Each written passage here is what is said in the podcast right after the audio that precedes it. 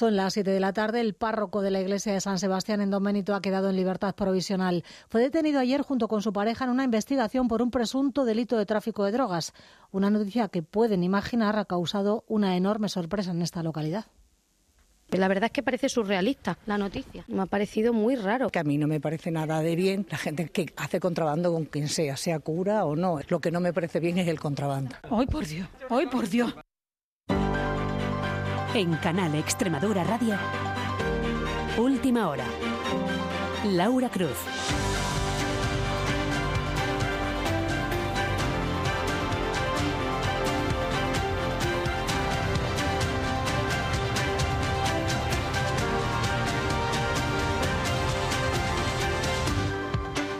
¿Qué tal? Buenas tardes. La persona con la que vivía ingresará en prisión. El párroco ha sido, como decimos, puesto en libertad, aunque tendrá que comparecer cada 15 días en los juzgados en esta causa todavía en investigación. Su abogado niega cualquier implicación en el caso. Y él, obviamente, no, tenía conocimiento. No, todo lo que se está diciendo es absolutamente falso. Ha quedado en libertad. Y, y nada, bueno, se resolverá todo en la instrucción. No, él no, no ninguna prueba que él no conocimiento de nada. Fuentes de la investigación indican que en los registros se han incautado dos kilos de mefredona, una sustancia que produce efectos similares a las anfetaminas y al éxtasis. La diócesis de Plasencia, a la que pertenece la parroquia, lamenta este hecho. El dolor y el escándalo que suponen, de momento, no han adoptado ninguna medida sobre el cura. Una jornada en la que se producía otra noticia destacada, la muerte de un hombre en cabeza del buey en un accidente laboral al precipitarse desde una escalera cuando estaba trabajando en la plaza de esta población pacense. Hay otras noticias de interés en este día, algunas las que avanzan. Titulares Juan María Morillo. A finales de este año podría estar en el mercado los primeros diamantes fabricados en una factoría de Trujillo. Las obras de esta instalación avanzan a buen ritmo, aseguran los promotores de este proyecto que han presentado hoy en la localidad cacereña. Ya hay una treintena de trabajadores contratados. Esto es un proyecto que es una realidad y vamos prácticamente según el calendario, lo cual es muy importante para una inversión de estas dimensiones. Continúan las protestas del campo en Extremadura y una plataforma independiente se ha concentrado en Mérida para entregar a la Junta sus propuestas. Este martes ha salido de Miejadas también una tractora hacia Madrid y a Saja y UPAM. Quieren bloquear mañana los accesos en Cáceres. La consejera de Agricultura asegura que las medidas que anunciaba el Ministerio como respuesta a estas quejas del campo son insuficientes. Son tiritas al enfermo cuando el enfermo está en riesgo de muerte. Lo que hay que hacer es operarlo. Y operarlo pasa por modificar el plan estratégico de la PAC sustancialmente. La consejera ha anunciado además hoy cambios en los decretos que regulan las subvenciones para comprar coches eléctricos. Podrán pedirlas quienes adquieran esos vehículos fuera de la región.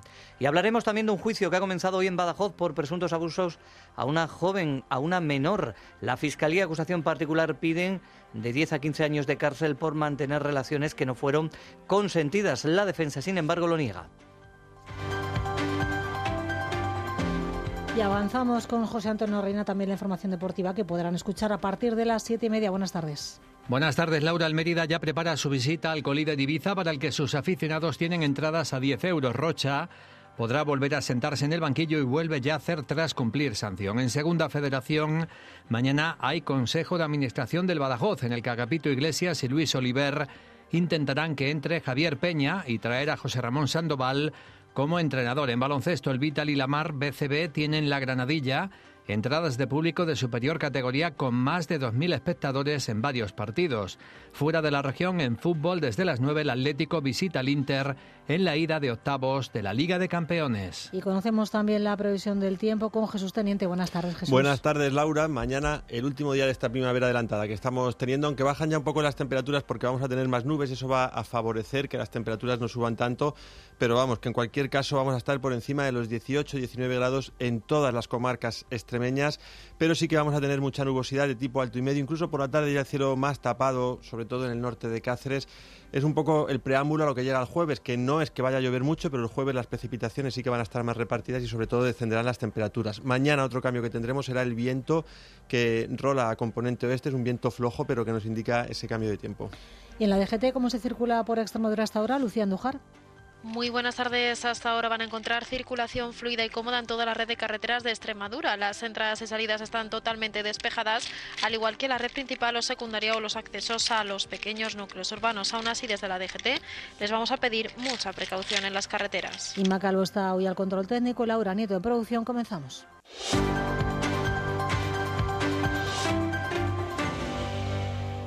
Prisión provisional para uno de los dos detenidos por tráfico de sustancias estupefacientes en Domenito. Se trata de la supuesta pareja de un sacerdote, una decisión que va a ser recurrida, según ha confirmado la defensa de esta casa. El juez ha puesto al párroco en libertad provisional y le ha retirado el pasaporte. Tendrá que comparecer cada 15 días en los juzgados. Su abogado niega que su cliente tuviera conocimiento alguno del tráfico de sustancias estupefacientes. Juan María. Ambos están siendo investigados por tráfico supuestamente de drogas. Ayer lunes la Guardia Civil registró al menos la vivienda que ambos compartían. Jesús Carretero es el abogado del sacerdote. Y él obviamente no, no tenía conocimiento, no, no, todo lo que se está diciendo es absolutamente falso, ha quedado en libertad y, y, nada, bueno, se resolverá todo en la instrucción. No, él no, no hay ninguna prueba que él le incrimine, no tenía conocimiento de nada. Las investigaciones iniciaron hace unos meses cuando un varón reconoció que había comprado pastillas estimulantes. En la operación denominada Botafumeiro se realizó el registro de la vivienda en la que se hallaron dos kilos de mefedrona, que es una sustancia que produce efectos similares a las anfetaminas y al éxtasis. Encontraron también 3.300 euros en metálico, básculas de precisión, dos teléfonos móviles y un ordenador portátil que será analizado. La noticia ha conmocionado a los vecinos.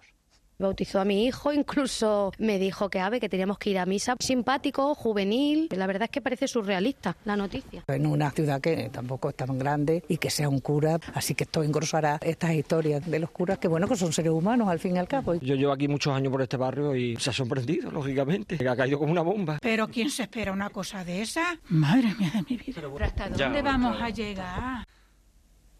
La diócesis de Plasencia, a la que pertenece Don Benito, ha señalado en un comunicado que lamenta los hechos por el dolor, el sufrimiento y el escándalo que supone. A esta hora y tras la decisión judicial no sabemos si la diócesis lo mantendrá o no al frente de la parroquia. Pues otro punto de distribución de drogas se ha desarticulado en Herbas. Su presunto responsable ha sido detenido. Según la investigación que desarrolla la Guardia Civil, compraba cocaína en otras provincias y después la vendía en este municipio cacereño. En el registro de su vivienda fueron encontradas distintas dosis de droga, básculas y también armas. Israel Bolaños es portavoz del Instituto Armado en Cáceres. Los agentes encontraron oculta bajo una baldosa una pistola detonadora, además de un machete que mantenía junto al cabecero de su cama. Se hallaron también cerca de 22 dosis de cocaína ocultas en el interior de un rotulador y 11 dosis de hachís que se encontraban separadas, cada una de ellas y en Cabeza del Buey ha fallecido un hombre de 56 años en un accidente laboral. Estaba trabajando en tareas de mantenimiento de un edificio en la Plaza de España en una escalera cuando se precipitó desde la misma. No han podido hacer nada por salvar su vida los equipos sanitarios que se desplazaron hasta el lugar de los hechos. Es el segundo siniestro mortal en el trabajo en lo que llevamos de año. El resumen de la jornada en última hora.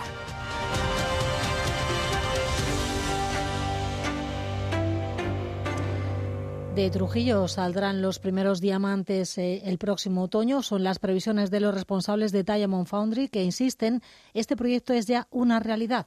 Hoy han informado de sus avances y han visitado las instalaciones de esa futura fábrica cuyas obras están en la recta final. De hecho, se espera que las, las primeras pruebas puedan comenzar Charo López en el mes de abril.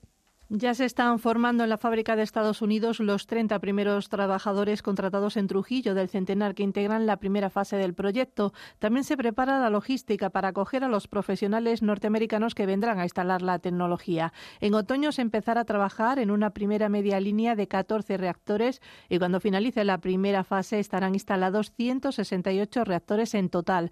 El presidente de Diamond Foundry, Rafael Benjumea, insistía en que el proyecto es ya una realidad. Esto es un proyecto que es una realidad. Y vamos prácticamente según el calendario, lo cual es muy importante para una inversión de estas dimensiones. También está en fase final de tramitación la planta fotovoltaica de autoconsumo que abastecerá a la fábrica. Director general Antonio Alcántara. En abril, mayo estarán finalizadas las instalaciones de la fábrica, ¿vale? Eh, lo que es producción, los primeros reactores vendrán en, justo después del verano, en mayo, junio, y eh, la producción empezará, producción real con reactores en marcha en, a finales de año, en sobre octubre estaremos ya en producción.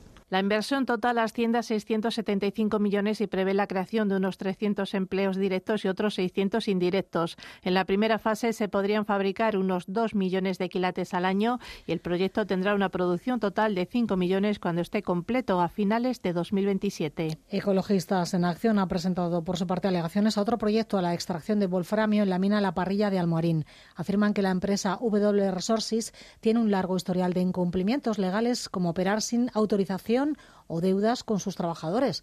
Añaden que el proyecto actual que propone sería perjudicial para la salud de vecinos y vecinas y que contaminaría el agua del entorno.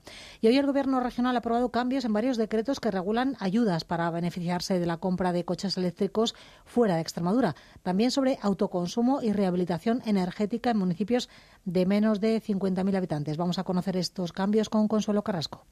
El decreto que regula las subvenciones para la rehabilitación energética de edificios en pueblos de menos de 5.000 habitantes sufre cambios.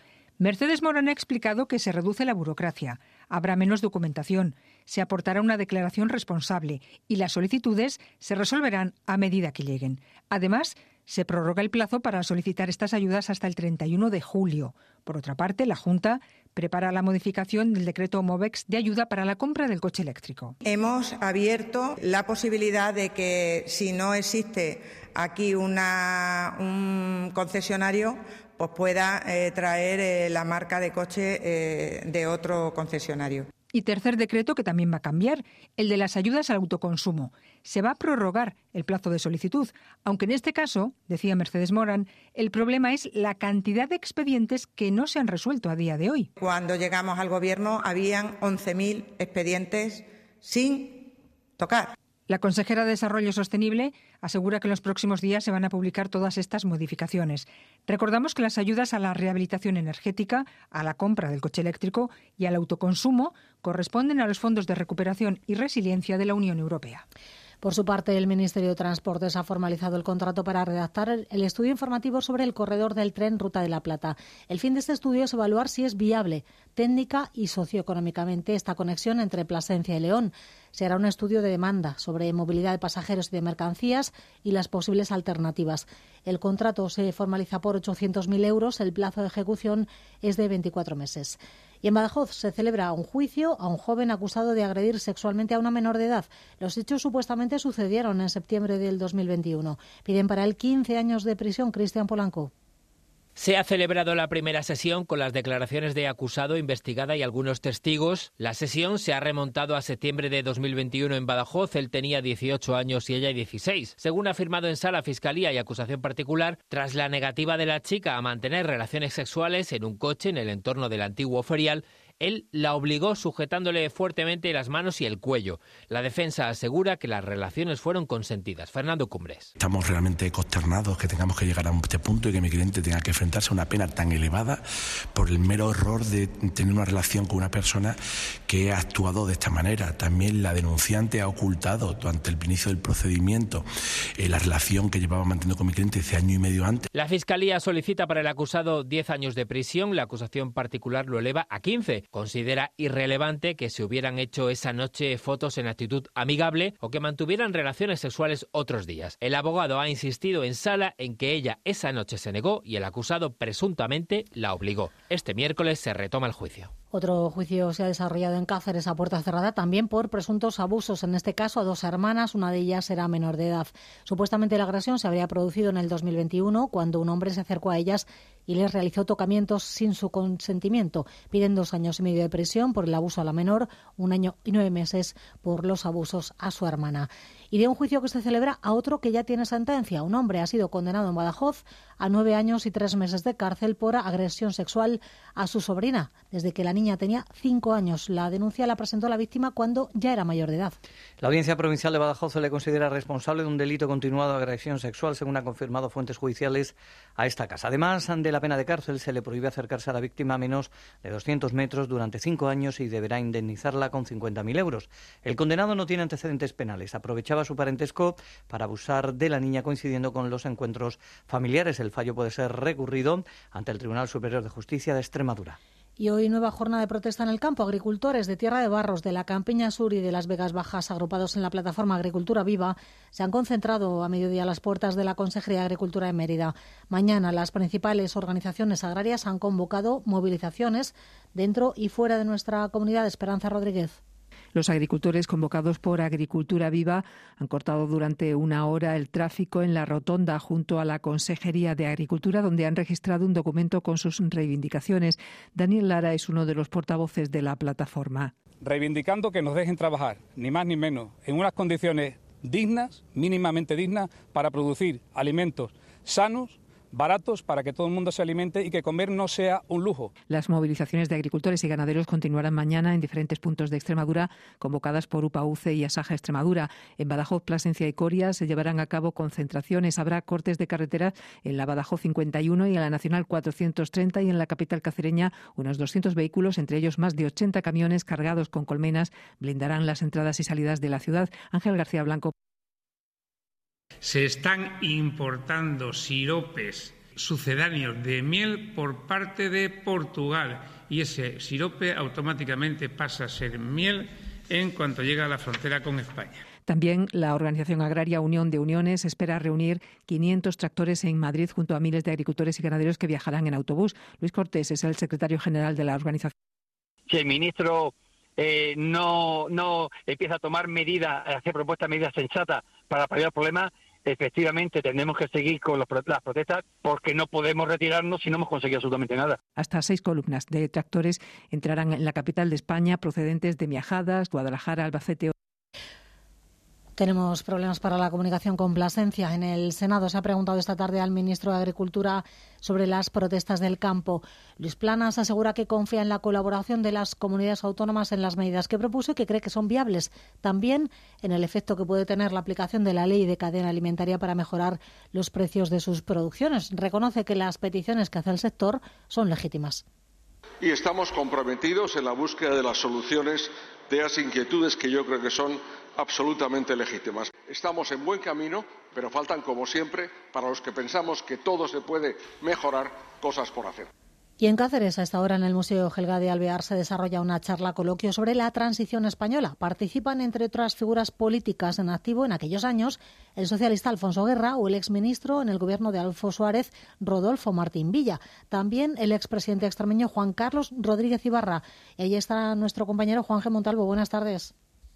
¿Qué tal? Buenas tardes. Sí, se trata de un acto que organiza la Facultad de Derecho por sus 50 años de vida, un acto en el que, como dices, han intervenido diferentes personalidades importantes en la transición española, como el exministro de los primeros gobiernos, Rodolfo Martín Villa, que ha destacado que ellos fueron capaces de interpretar lo que los españoles querían en ese régimen constitucional. Por su parte, Alfonso Guerra, el ex vicepresidente del Gobierno, ha destacado que la Constitución actual es muy rígida, es muy difícil de modificar, pero que si no hubiese sido así, no hubiese durado hasta nuestros días. Y también en este acto está el, expresidente de la Junta de Extremadura, Juan Carlos Rodríguez Ibarra, que ha destacado que la Constitución ha tenido que responder y ha resistido a cualquier necesidad que han demandado los españoles. Un acto que continúa a esta hora. Antes del inicio ha habido protestas en la entrada del museo por la presencia de Rodolfo Martín Villa. La protesta partía del colectivo por los olvidados de la transición y la Asociación Memorial en el cementerio de Cáceres, entre otras organizaciones, han mostrado alrededor de 50 personas su repulsa contra la figura de quien dicen fue un dirigente franquista imputado por varios asesinatos. Y de la transición, gracias Juanje, a una época anterior, en Capilla, la Guardia Civil ha desactivado un proyectil de artillería de la Guerra Civil. Fue localizado en una parcela del término municipal pacense. Ese artefacto con un calibre de 105 milímetros fue desactivado de forma controlada. Ante la presencia de este tipo de explosivos, los agentes recomiendan siempre que no se manipulen y se avise cuanto antes a la Guardia Civil. Repasamos ahora de forma breve más noticias. La Audiencia Provincial de Cáceres archiva una quinta denuncia del PSOE contra el alcalde de Santa Cruz de Paniagua. En ella, los socialistas le acusaban de prevaricación, malversación de caudales públicos y negociaciones prohibidas. Para los populares queda probado que Miguel Carlos González es un edil ejemplar que solo trabaja por el bien de sus vecinos. Un acta de la Policía Local de Madrid recoge deficiencias en la prevención de incendios en la residencia de Aravaca que sufrió un siniestro este fin de semana. Al menos dos puertas de emergencia estaban bloqueadas, no había luces de emergencia en ninguna habitación y los pulsadores de alarma no emitían ni luz ni sonido. Solo una de las personas que fueron hospitalizadas sigue ingresada. La ministra portavoz Pilar Alegría pide una investigación de la Comunidad de Madrid. Y viendo lo que ha sucedido, espero, deseo que se abra una investigación. Murieron, recordamos, tres mujeres en ese incendio. Encuentran muerto en la provincia de Valencia un bebé recién nacido en el interior de un armario. La Guardia Civil ha detenido a la madre, es una joven de 22 años que acudió a un centro sanitario. Había ocultado su embarazo a su familia y tras dar a luz escondió al recién nacido que fue encontrado en su domicilio. Bruselas autoriza la fusión de las empresas de telefonía Orange y Más Móvil para solventar las preocupaciones expresadas en materia de competencia de la Comisión Europea. Ambas compañías cederán parte de su cuota de redes móviles a una tercera empresa, a Digi. La fusión de las dos compañías creará la mayor empresa de telecomunicaciones de España por número de clientes. Y Moscú acepta una investigación independiente sobre la muerte del opositor ruso Alexei Navalny. La había solicitado el comisario europeo en política Exterior, Josep Burrell. Rusia considera inaceptable esta petición y descalifica las acusaciones de la viuda del fallecido que cuestiona lo repentino de su muerte. Por cierto, en Alicante se investiga la muerte de un hombre cuyo cuerpo fue localizado con varios disparos. Podría ser un desertor del ejército ruso. Un día como hoy, hace dos años, en Don Benito y Villanueva de la Serena se celebró un referéndum para la fusión de estas dos localidades. Se defendía por parte de las corporaciones locales que gobernaban los dos municipios como el mayor proyecto económico y social de la historia de la región. Tras las elecciones municipales del año pasado, esta fusión quedó paralizada. En Villanueva la Serena, el sí a la fusión logró un amplio respaldo del 90% de los vecinos. En Don Benito, el 66 requerido se, se superó por décimas y tras un largo recuento que llegó a paralizarse durante varias horas. Hubo denuncias a ese recuento incluso en los tribunales que fueron descartadas. Controversias sobre el nombre elegido también por una comisión de expertos y en Don Benito quienes se oponían incluso formaron un partido político. María Fernanda Sánchez se convirtió en alcaldesa y se comprometió a parar la fusión y en estos meses no ha habido ningún cambio. La población sigue como entonces, dividida. No vamos a hacer absolutamente nada y el PP ha dicho que este, en esta legislatura lo que va a hacer es luchar por siempre, don Benito. Yo creo que eso está muy parado. Es posible que, que vaya a suceder y además va a ser bueno para todos. Yo creo que en el futuro sí es factible. Eso está estancado. Yo creo que en cuatro años no se va a hacer nada hasta que vuelva a haber otras elecciones a ver quién sale. Los partidarios del proceso se siguen movilizando. El 9 de marzo habrá en Don Benito una manifestación a favor de la fusión con Villanueva. Los partidos con representación en la Asamblea han hablado hoy de este proyecto ahora fallido. Unidas por Extremadura y PSOE acusan al PP y directamente a la presidenta de la Junta de apostar por la fusión cuando estaban en la oposición y no hacerlo ahora que están en el Gobierno. Vox dice que es un tema local sobre el que deben decidir sus vecinos y los populares afirman que no han cambiado de opinión. Escuchamos a Irene de Miguel de Unidas por Extremadura, Juan José García de Vox, Juan Ramón Ferreira del PSOE y a José Ángel Sánchez Julia del Partido Popular. A mí me da mucha pena que el Partido Popular no esté actuando eh, de igual manera a lo que dijo cuando hacían la campaña por la fusión, cuando han llegado al Gobierno. Si ellos se quieren fusionar, que se fusionen, si quieren permanecer separados, que sigan separados. Y solo por el mero hecho de quitar a un alcalde socialista en Don Benito, María Guardiola eligió el populismo. El Partido Popular apoyó la fusión y el Partido Popular lo que tiene es un acuerdo de gobierno donde, donde lo que figura es realizar un nuevo referéndum para que no exista ningún tipo de duda y en Badajoz, la delegación del Gobierno y el Ayuntamiento trabajan en un plan de seguridad para la ciudad. La Policía Nacional confirma seis robos en la última semana que se están investigando. No se ha identificado a ninguno de los presuntos autores. Si entienden que no están relacionados con los atracos que se produjeron a finales del año pasado. A principios de marzo se van a reunir la delegación del Gobierno y el Ayuntamiento para comenzar a trabajar en ese plan. Se han referido a ello hoy José Luis Quintana, el delegado, y la portavoz municipal, Gema Cortés. Vamos a tener una junta de seguridad, vamos a hacer un plan de seguridad para Badajoz, vamos a tener una junta de seguridad próximamente, será primero de marzo creo, y creo que vamos a tratar todo este tema, eh, todos estos asuntos. ¿Qué tenemos que hacer? Pues colaboración de la eh, Policía Nacional con la Policía Local. Habló el, el, alcalde con el delegado del Gobierno, le transmitimos nuestra preocupación por esa y por otras muchas cosas y como digo, nosotros confiamos plenamente en la Policía Nacional que resolverá estos conflictos. Y de Badajoz a Cáceres, hoy su alcalde se ha reunido con el presidente de la Confederación del Tajo. Rafa Mateos acudía con la intención de desbloquear el nuevo proyecto de abastecimiento de agua a la ciudad. La Confederación se ha comprometido también a mejorar el cauce en la ribera del Marco. Esa actuación permitiría en el futuro crear en la zona un paseo fluvial. Además, los problemas de abastecimiento del agua de la ciudad han estado sobre la mesa en la reunión. Cáceres sigue pendiente de un nuevo proyecto de abastecimiento de agua que ya ha redactado la Confederación, pero que todavía está pendiente de licitarse en el Ministerio de Transición Ecológica. Lo explicaba el alcalde. Lo que tenemos que hacer y lo que aprovecho también es para reivindicar al Ministerio eh, una dotación económica en los presupuestos que estarán elaborando ahora mismo del año 2024 para que ese trasvase y solución definitiva al abastecimiento de agua de Cáceres sea una solución en los próximos dos años de forma definitiva. Seguimos en Cáceres porque el Ayuntamiento ha creado los premios de la música extremeña. Se van a entregar el día 9 de marzo. Se han creado varias categorías que van a, desde el mejor videoclip al premio a toda una carrera profesional. Entre los candidatos que se han dado a conocer a la mejor canción extremeña, la que opta Robert, entre otros artistas, o al mejor solista con Miria Cantero, Budi Amores, Mili Vizcaíno y Celia Romero también reconocimiento a los mejores recintos de conciertos con escenarios tan diferentes como el Teatro Romano o la Sala Bugalú de Cáceres. Son 12 categorías, incluida una al mejor homenaje.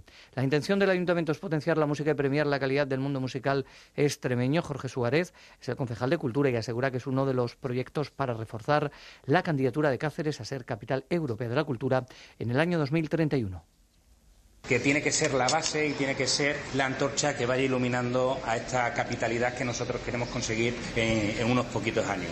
Estos premios se entregarán en el Gran Teatro en una gala presentada por el cantante Lorenzo González y por nuestra compañera Sereza de Mateos. Otros premios, los Popeyes, se marchan de Extremadura. Después de 16 años, los premios nacionales de la música y las artes se van a entregar en Valencia en una fecha aún por determinar. Hasta ahora la gala de entrega de estos galardones había repartido entre Cáceres, Trujillo Plasencia. En esta última se habían celebrado las tres últimas ediciones.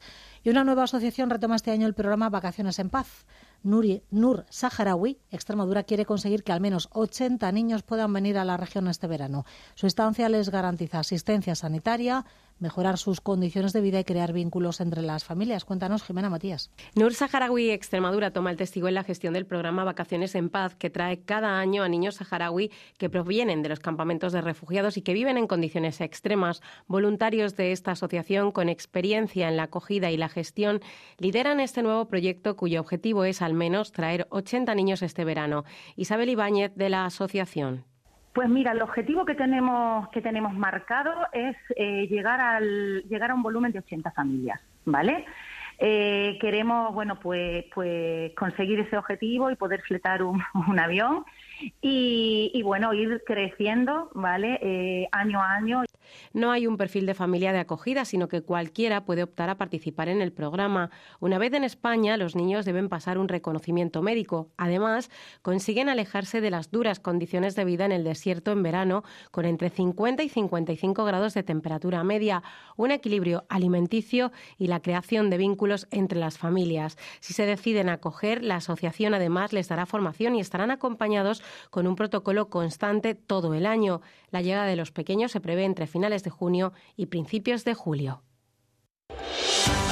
Última hora. Servicios informativos.